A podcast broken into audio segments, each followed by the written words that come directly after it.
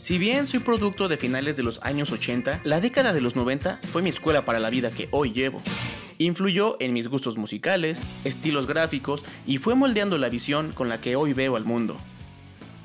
Tengo la idea de que uno comienza a envejecer cuando se añora de más al pasado y se compara constantemente la hora con el ayer. La hora con el ayer. La música ya no es como la de antes, en mis tiempos jugábamos diferente. En resumen, la vida era otra. Y pues sí, déjame te cuento un poco de mí. Fui un niño que se sabía la programación completa de los canales de Televisa. Supongo que algo tenía que ver que cada martes iba con Toño, el periodiquero, a comprar el Teleguía. Tenía torres de esa revista, que no sé si aún se publique, pero que en su contenido tenía reportajes, pocos, eran pocos, tenía horóscopos y toda la programación de la semana. Me gustaba estar adelantado a los demás, por eso leía lo que iba a suceder con Huicho Domínguez y Luz Clarita. Pues sí, siempre me gustó leer. Quizás porquerías, pero me gustaba leer. Podría decir que fui un niño libre. Mis padres siempre trabajaron y yo quedaba al cuidado de mi abuela Lupe. Mamá Lupe, como siempre la llamé. La rutina consistía en que de lunes a viernes me dejaban en la vecindad de mi abuelita de 8 de la mañana a 3.30 de la tarde. Durante ese tiempo todo podía suceder. Porque, como te dije, fui un niño libre, y mi libertad consistía en que mientras mi abuela hacía sus labores por la mañana, yo podía escabullirme con Beto, mi amigo de ese entonces, o mis primos, a la farmacia para gastar mis monedas en maquinitas. Jugábamos The King of Fighters, la 97 mi favorita. Me gastaba el dinero que mis papás me dejaban en videojuegos, en flanes de la tienda y por supuesto en el teleguía de los martes. Cuando entraba el mediodía, Mamá Lupe sacaba su puesto de dulces. Muchas veces no corría con tanta suerte y era yo el que lo atendía. En esos momentos agradecía haber comprado el teleguía.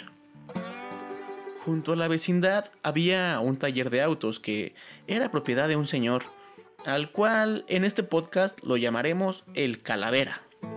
Yo conocía a casi todos los mecánicos que ahí trabajaban, porque diario iban a comprarme chicharrones, pepinos con chile, mm, no sé, chicles y todo eso que mi abuela vendía en su pequeño puesto.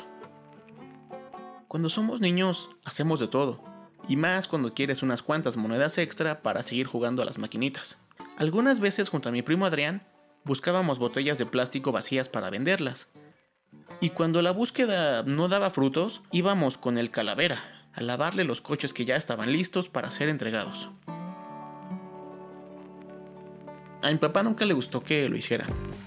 Y debo aclarar que ellos, antes de irse a su trabajo, me dejaban unos cuantos pesos para comprarme cualquier cosilla, no sé. Pero pues a los 8 o 9 años, esos pesos no me bastaban. Así que la dignidad y el sentido común, pues no eran algo que yo tuviera muy presente en la vida. Y más aún cuando la paga solía ser de, no sé, unos 5 pesos por, por lavada. El muy cabrón del calavera me llegó a pagar hasta 50 centavos por haber lavado tres coches o más. Y no eran esos tiempos donde se podía comprar la tienda entera con 50 centavos, como contaban mis papás. No me alcanzaba más que para un chicle. Yo me daba cuenta que a los demás niños sí les daba 10 o 15 pesos. Y conmigo era diferente. No, ese calavera era un abusivo. Y yo de chico pues no me daba cuenta de la hazaña. El ojete se divertía cada vez que le decíamos que habíamos terminado y nos ponía a volver a lavar el coche o pasarnos al siguiente, y así nos traía. Pero como todo en esta vida, todo tiene un final.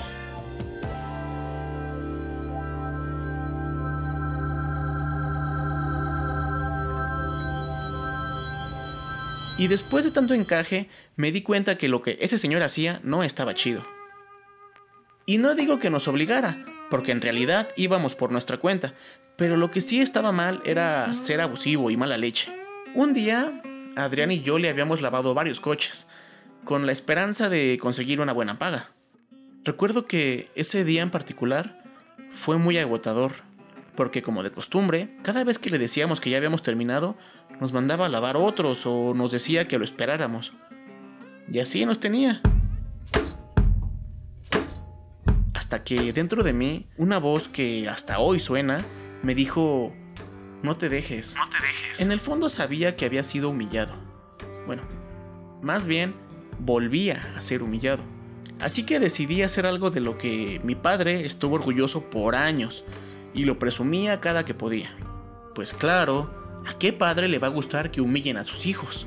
Pues no, yo creo que a ninguno. Entonces lo que hice fue hacer lo primero que me pasó por la mente.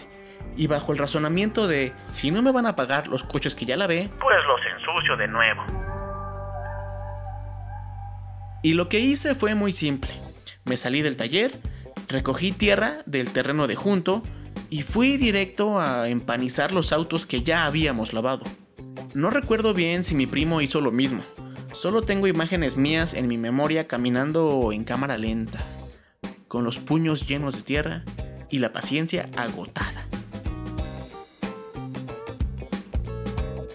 Y para concluir con mi plan perfecto, una huida como el mejor carterista de la ciudad.